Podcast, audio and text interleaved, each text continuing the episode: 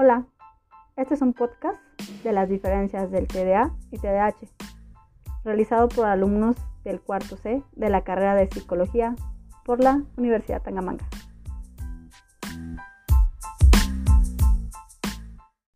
Buenas noches. Ok, bueno, pues este, vamos a hablar de un tema muy, muy interesante. Ya estábamos hablando hace ratito de, de esto, pero retomamos la plática. Y bueno, pues los voy a presentar. Ian André Franco Vadillo, bienvenido. Gracias, gracias. Buenas noches. Araceli Rodríguez Cervantes, bienvenida Araceli. Nuevamente aquí estamos. Gracias. Gracias. ok, bueno, pues vamos a hablar del tema, del tema del TDA, del TDA-TDH, eh, que como les comentaba hace rato, a lo mejor es un tema de moda para la gente que no lo conoce, que Ajá. ahorita tiene el boom, ¿no? Que realmente es algo que viene desde hace mucho tiempo y que probablemente antes decíamos, es travieso el niño, ¿verdad? Y ahí Pero quedaba, problemas- ¿eh? es travieso y ya. Eh, Exactamente. A ver, Ande, cuéntanos del TDA. ¿Qué onda con eso? Bueno, pues el TDA, bueno, son, bueno, tienes divisiones en tres partes. Es el TDA normal, TDA combinado, TDA con hiperactividad y con impulsividad.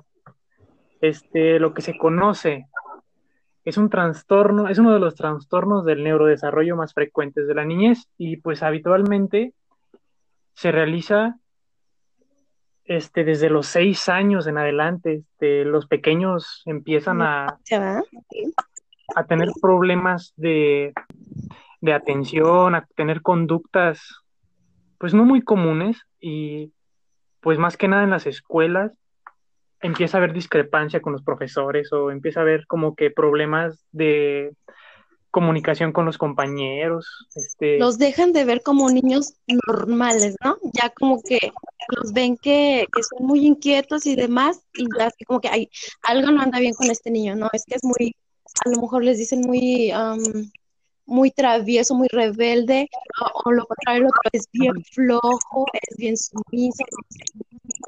claro, Muy grosero, sí, ¿no? Que dicen, son niños groseros, son niños que no Sí, tienen sí. respeto, son niños que, que, y que no saben que a lo mejor el niño está escribiendo y está con los, moviendo los pies, ¿no? Sí. Y, y ya por eso es una grosería para los maestros, ¿no? Así es. sí, no toman esa, no, no por, tienen mucha intensidad, tal vez son muy curiosos, son, son niños buenos, tienen mucho, mucha capacidad. Tal vez a los maestros pues no les gusten sus formas, pero sí es muy difícil la convivencia, el, el tener el contacto con estos niños. Es muy importante el, pues el poderles darle atención, el poder detectar esto a tiempo. Así A ver, les voy a preguntar algo a ustedes que, que yo sé que andan muy metidos en este rollo. A ver. ¿Creen ustedes que los maestros deben tener una capacitación para tratar con este tipo de, de, de situaciones? Pero claro, claro que sí. Yo digo que es básico, o sea, desde, desde, desde la casa con los papás, o sea, porque muchas veces los papás no se involucran. Y obviamente, si al, al, a los papás no nos interesa, así como que lo dejamos de ladito, pues como que al maestro, pues decir, ay no, que vayan a batallar allá con su, con su, con sus niños. Pero sí, yo creo que sí, nos hace falta muchísimo, muchísimo educación en, sobre este tema, y más a los maestros y sobre todo a, a nosotros como papás. Claro, la capacitación, más que nada, pues ver, ver que, pues estamos, bueno, en el mundo en- existen diferentes tipos de, pues de trastornos, existen diferentes tipos de, de niños, existen muchas cosas, ¿no? Y pues hay que estar preparados como para, como maestros, como padres, como personas para, pues para saber cómo, cómo reaccionar ante ellas y para que ellas no se sientan mal, no se sientan excluidas, no se sientan, ay, es que no importas, ay, es que vales menos desde niños, más que nada, porque pues la niñez marca mucho, mucho Así es. influye en la vida de un niño, en la vida de, de una persona, porque pues es lo que más te marca. Es la pauta, sí. Exactamente. A ver, Araceli, cuéntanos del TDA y el cerebro. ¿Qué pasa con el cerebro de estos? Bueno, sabemos que empieza en la niñez y puede seguir ya de adultos, obviamente si no es, si no es tratado, ¿verdad? Ajá, así es. Bueno, pues ¿qué pasa? ¿Qué pasa con el cerebro y el TDA? Bueno, pues este estudios en neuroimagen cerebral han demostrado que hay varias áreas cerebrales afectadas en los niños con TDA, como ya dijimos. Este, Estas áreas pues son la corteza prefrontal, cuerpo calloso, ganglios basales y el cíngulo anterior. Recordemos que la corteza prefrontal, bueno, que me dirijo a ti mamá, a ti papá, a ti maestro, que no están involucrados o a lo mejor no conocen el tema. La corteza prefrontal es el área que se encarga de la función ejecutiva, por ejemplo, de planificar acciones, iniciarlas, darse cuenta de errores y corregirlos, evitar distracciones. El cuerpo calloso. El cuerpo calloso es el encargado de la comunicación entre los dos hemisferios, izquierdo y derecho, para un trabajo en conjunto y complejo. Los ganglios basales ah. son los implicados en el control de los impulsos al coordinar o filtrar la información que llega de otras regiones del cerebro e inhibir las respuestas automáticas. Y por último nos vamos con el cíngulo anterior, que es el encargado de la gestión afectiva y el manejo de esas emociones. Obviamente, si estas áreas se encuentran desarrolladas a un tiempo menor y estas áreas al igual que encuentran más pequeñas, normal, pues entonces este se va a ver, se va a ver reflejado pues en la conducta, en, en, en la escuela, en la vida social, con sus amigos, en la familia. ¿Verdad? Ok, perfecto. Fíjense que yo, yo llegué a escuchar alguna vez en algún programa, ya tiene tiempo esto, eh, que decían que era como si el niño le diera una orden al cerebro que dijera, yo quiero hacer la tarea, pero el mismo cerebro le decía, mira, pasó una paloma, o mira la luz del celular que está enfrente. Y no podía hacer esto. Entonces, es lo que nos quieres decir con esto, ¿verdad, Araceli? Que no, no puede poner, no puede estar en atención en algo únicamente porque tiene que hacer varias cosas o el cerebro le dice, ¿no? ¿Estoy en lo correcto? Ajá. Sí, exactamente. Y ahí entra también el papel de los neurotransmisores, que cuando hay captación de más de alguno de estos, en este caso de la dopamina y la noradrenalina, entonces, noradrenalina, este, pues ahí, este, pues se alteran los neuro, la neurotransmisión, afectando la atención, el estado de alerta, la memoria de trabajo y el control ejecutivo. Por ejemplo, cuando estamos viendo una película. Este, las actividades de las redes, pues del procesamiento de la información, generalmente, pues estas están aumentadas. Estamos poniendo atención, estamos en lo que estamos viendo la película. Mientras que la actividad de las redes involucradas en la distracción, pues estas están disminuidas, están ahí guardaditas, ¿no? O sea, estamos acá en lo que estamos viendo la película. Pero con un niño con TDA, estas, estas este, redes del procesamiento de la información, estas están disminuidas, pues su atención, pues no, ellos acá en otro mundo, este, se distraen y demás, y entonces este, las, las redes involucradas en la distracción, pues entonces estas habrán aumentado, el niño por acá ni en cuenta, ¿no? O sea, ni pone atención ni nada es ahí donde entra el papel de los neurotransmisores. Fíjense, que pues, tengo pues, un caso de eso. Este, yo conocí un, un pequeño que, pues que nos, nos, nos poníamos a ver la tele, ¿no? Pues era un amigo mío. Entonces, pues yo veía la tele con él. Y pues él quería jugar mientras veíamos la tele y era así como no, no, no se centraba en la película, como que quería hacer las demás cosas, ¿no? Como que quería andar jugando, viendo la tele, y luego quería dibujar, y luego quería, como que tenía esas, esas ganas de hacer varias cosas, ¿no? Como que no, no, no se enfocaba. Y, es difícil como poner atención en, en ciertos puntos, en, en, algo con estos niños. Es como que esa, esa alteración como que ese enfoque. Así es, sí. Pues sí, sí, es lo, que nos comenta Araceli, ¿verdad? Creo que es un ejemplo muy claro este, para que los que no entiendan términos psicológicos o de neuropsicología, pues yo creo que es un ejemplo muy claro que acaba de decir, ¿no? Eh, Araceli ahorita, con el ejemplo que diste, pues yo creo que más claro ni el agua. ¿no? Seguro. Seguro. Esperamos que sí. Este, de verdad, yo quisiera que ustedes les dieran un, un consejo a la gente que nos vaya a escuchar, que, que se informen, que, ¿qué, ¿qué consejo le darían a la gente que no sabe realmente cómo tratar a un niño, sobre todo con TDA? Compañero, tú. Yo les, yo les puedo decir que, pues, que tengan empatía, que traten de tener empatía, que se pongan en los zapatos de ellos, am, qué sentirían si, pues, qué sentirían si pues, te rechazaran, ¿no? ¿Qué sentirían si, si, te portaras mal con un niño así? O sea, yo siento que hay que ser muy empático siempre, hay que tratar de ponernos en los zapatos de los demás hay que conocer a fondo, tratar de conocer a fondo y pues más que nada el apoyo, el apoyo hacia ellos. Ok, Araceli, cuéntanos tú, ¿qué, Este, qué, qué bueno, recomendación le harías? Pues yo me voy, no sé, yo me voy más con, con los papás. Porque si un papá, bueno, si nosotros como papás no nos damos cuenta y normalizamos la situación, pues entonces el niño va a crecer pues, ah, así, va a crecer con el rechazo, el rechazo social, la exclusión. Y yo pienso que nos hace falta muchísima educación en esto, a padres, en la escuela.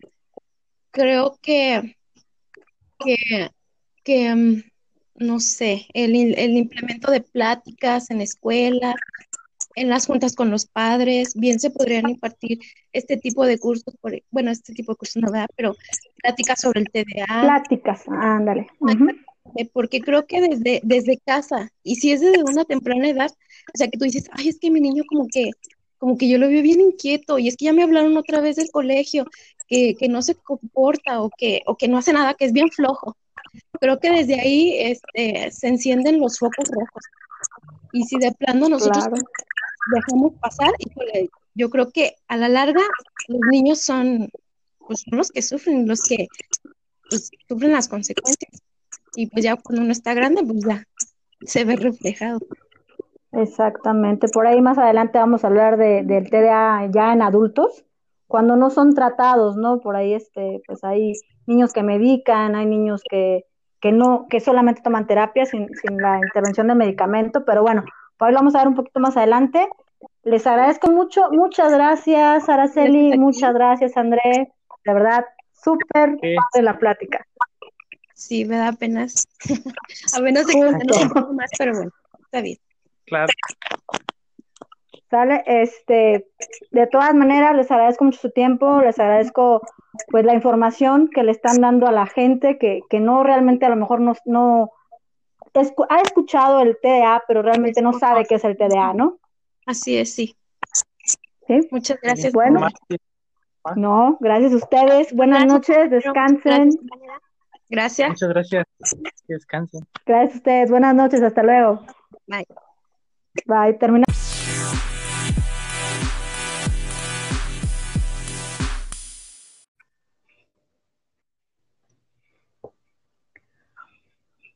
Bueno, buenas noches. Eh, estamos presentando la segundo, el segundo bloque de este podcast y les recuerdo que estamos hablando de TDA, TDH. Por aquí ya está mi compañero Omar Reyes Noyola. Buenas noches, Omar. ¿Cómo estás? ¿Cómo andas? Hola, ¿qué tal? Buenas noches, Dari. Bien, bien, aquí este, reportándonos. Perfecto. Bueno, este, por ahí vamos a esperar a mi compañera Citlali y Villela Martínez. Eh, mientras, Omar, ¿cómo ves? Vamos platicando de esto del TDA, TDAH. Anteriormente platicaba con, con André y con Araceli, que era un tema, ¿no? Que, que se está poniendo como de moda. Realmente no el trastorno es en sí, sino el, la palabra TDA. TDA, el TDA. ¿Qué es el TDA? ¿Cuál es la diferencia de un TDA y un TDAH? ¿Cómo, cómo podemos saber? ¿Qué lo distingue, Omar? Este, sí, como dices, es un tema que ahorita está saliendo mucho a relucir. antes, este, como que estaba un poco menos conocido que ahora. Este, el TDAH, este, la diferencia es de que eh, existe una, una este, impulsibilidad, una hiperactividad en el niño o en la persona y en el TDA solamente es el déficit de atención. El déficit de atención. ¿Tú cómo crees que, una persona, vamos a, vamos a, vamos a, eliminar un poco los términos, este, palabras domingueras, dicen por ahí, los términos psicológicos, eh, ¿cómo podemos decirle a una persona, eh, este niño tiene TDA? Es un tema que ahorita tratamos con André y con Araceli, eh, te cuento un poquito, por ahí platicábamos, ¿no? Que a lo mejor posiblemente el TDA lo confunden con, con un autismo, ¿no? Podría ser. Ajá, este, pues sí, yo creo que la diferencia podría ser más o menos en la edad que se identifica entre los 6 y 10 años y pues, pues hay, hay diferencias, por ejemplo, la hiperactividad, este, eh, hay mucha impulsividad, este, hay niños que de plano, este, por ejemplo, en las escuelas, no sé, este, no se están este, sentados, se están parando, cada rato los están regañando. Así, por ejemplo. Ok, entonces eh, podríamos decir que el TDA es diferente al TDAH, ¿no? Sí, sí, lo que cambia, yo creo que te digo, te repetía, era la impulsividad y la hiperactividad que son niños que... podemos decir que son traviesos. Bueno, por aquí viene llegando mi compañera Citlalic Villela Martínez. Bienvenida, Citlalic, estábamos esperando. ¿Qué tal? Buenas noches, ¿cómo están? Bien, bien, bien. Pues aquí ya platicando con, platicando con Omar sobre este tema, pues un poquito, un poquito, yo les comentaba anteriormente que de moda, no de moda el trastorno, les repito, sino la palabra TDA. ¿Qué es un TDA? ¿Cuáles son las diferencias? Omar nos contaba, ¿no? Que hay clasificaciones, no me, si no me equivoco, Omar, ¿es correcto?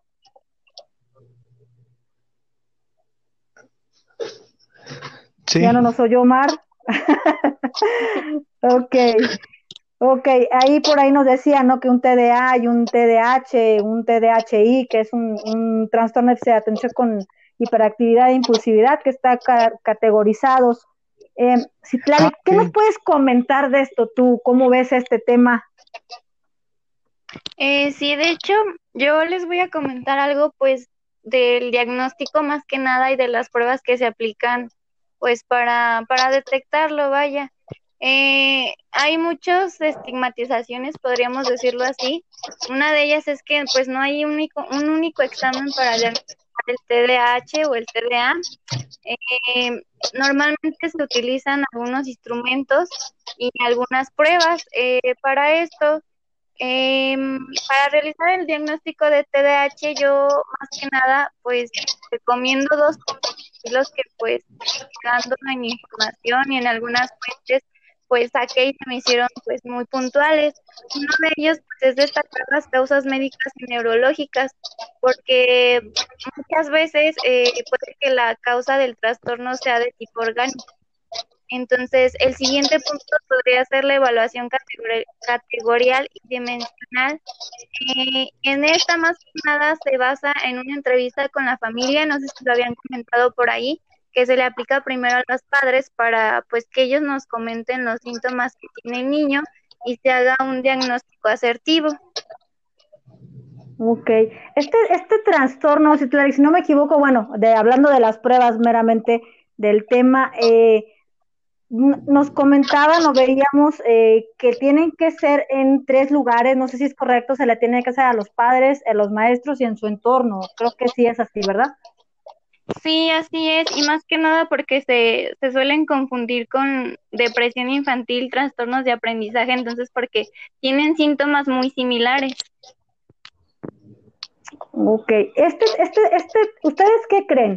Por ahí, a ver, Omar, ¿tú qué piensas? ¿Tú crees que el, el TDA traiga otros trastornos pegados a él? ¿Puede haber? O, o no sé, tú sí, ¿qué, qué piensas? ¿Puede, pueden, pueden sufrir esto, un niño con TDA o TDAH puede sufrir alguna depresión, una, ¿cómo se le llama? Comorbilidad, algo así, no, recuerdo bien el término, pero ustedes qué creen? Yo opino que igual sí puede llevar algo mm, de ansiedad, pero puede estar en algo dividida, ¿no? Ah, por ejemplo, sí sería algo complicado el diagnosticar a un niño con TDAH y aparte una depresión, porque como lo menciono, tienen síntomas muy similares. Y para esto nos sirven las pruebas, obviamente, ¿verdad? Para descartar una u otra cosa. Eso es. Eh, de hecho, les voy a comentar unas tres pruebas aquí que mm, pues, son las más famosas, por así decirlo, porque hay muchísimas y como les había comentado, pues hay instrumentos también. Eh, una de ellas es el test de atención D2. Esta, pues su aplicación es eh, individual o colectiva y lleva un tiempo de ocho minutos aproximadamente pues esta evaluación se encarga de la atención selectiva y de la concentración. Se puede aplicar eh, pues en los niños y en adultos, porque recordemos que el TDA y el TDAH también se da en adultos. Claro, fíjate que acabas de tocar un tema, un tema bien importante, si hacemos así un paréntesis pequeñito antes de que nos, nos comente las otras dos pruebas. Esto, esto pasa en adultos, ¿no? Si un TDAH no es tratado, te va a llevar hasta ser adulto y no, no, este, pues seguir con el, con el trastorno, no, no, no controlarlo. No sé si, si estoy en lo correcto.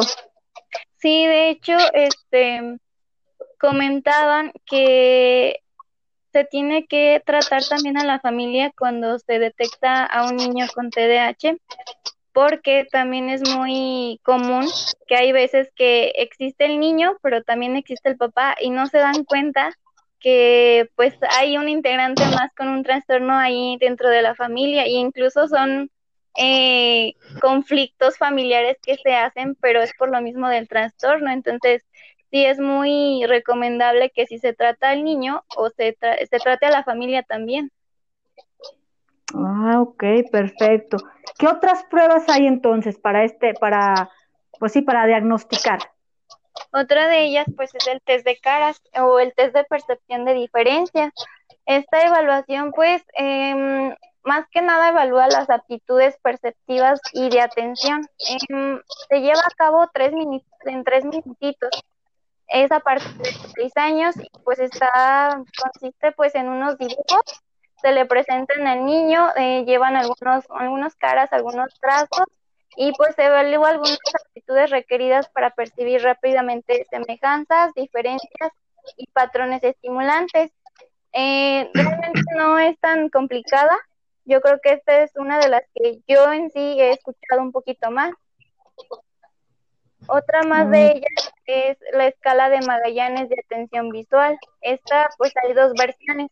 Una es para niveles de 1 a 4 de educación primaria, ya sea entre los 6 y 9 años, la segunda es para adultos. Eh, consiste pues en valorar la capacidad y habilidad de atención en los niños y en los adultos. No se lleva tanto tiempo, normalmente son en total 12 minutos, incluyendo ya las instrucciones. Y nos proporciona pues unos índices de atención, ya sea atención sostenida, calidad de atención y estabilidad atencional. El tiempo, pues, de aplicaciones de entre los 15 a los 40 minutos.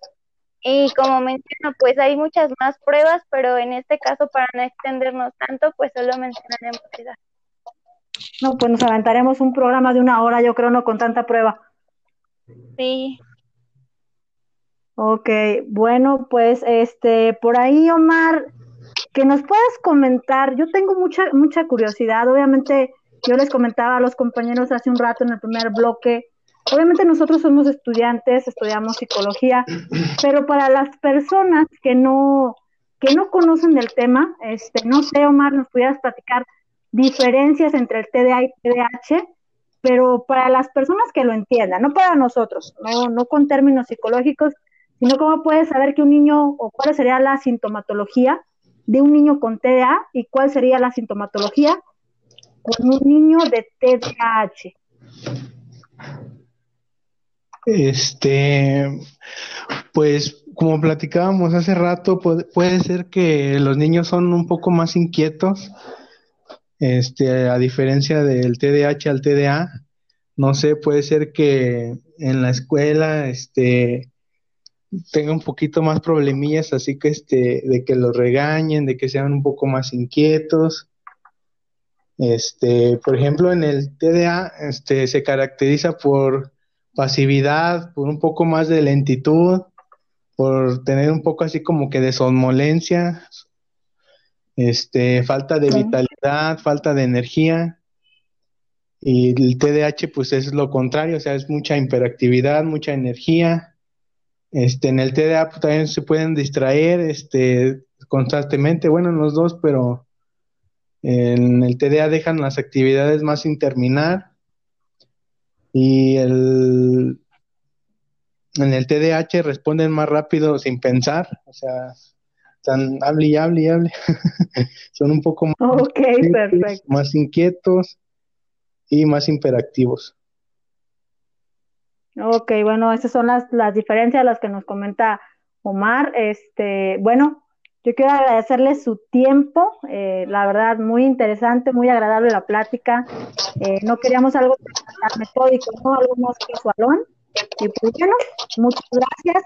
Último, antes de despedirnos, quisiera que le dieran algún consejo a, los escuchas de, qué se debe de hacer cuando piensan que un niño tiene TDA. ¿Qué es lo que deben de hacer? Ahí por ahí platíquenles o denles un consejo ya para despedir el, el bloque. A ver si Tlalik, si quieres tú primero que nos puedas compartir ahí algo, una, una idea, un comentario, una sugerencia para las personas que, que pueden, o los papás no sobre todo, que pueden pensar que su niño tiene TDA, que luego lo confunden. Primero que nada, se haga una evaluación, pero descartando las evaluaciones que se hacen en la escuela o en otro lado, o sea, que realmente se lleve con ya sea con un psicólogo para que pues haga sus pruebas correspondientes y en dado caso que se presente un tu familiar, tu niño, tu infante con TDA, TDAH, ah, que también se trate la familia porque como menciono es demasiado importante el que sea en conjunto todo, Ok, perfecto. Muchísimas gracias, Itlali Gomar. Ok, este, pues yo eh, estoy de acuerdo con Citlali, con todo lo que dijo. Este, los padres pues deben de ser el, principal apoyo, eh, aportando su comprensión, este, y facilitándole su desarrollo. Pueden hacerlo con estrategias para afrontar sus dificultades, este, y como dice Citali, o sea, aplicándoles una, una prueba, este, pero que sea fuera de la escuela, porque en la escuela normalmente no, no lo saben detectar pues muy bien, digamos, o, siempre de, todo. Ok, perfecto. Bueno, pues muchas gracias, buenas noches. Y bueno, les agradecemos mucho tiempo. Y pues bueno, hasta luego. Hasta luego. Buenas noches. gracias. gracias y saludos a todos. Gracias igualmente, hasta luego, bye. Bueno, pues aquí terminamos el segundo bloque. Muchísimas gracias por escucharnos. Y bueno, pues esperamos que este tema dé un poquito para más en otra ocasión y hasta luego.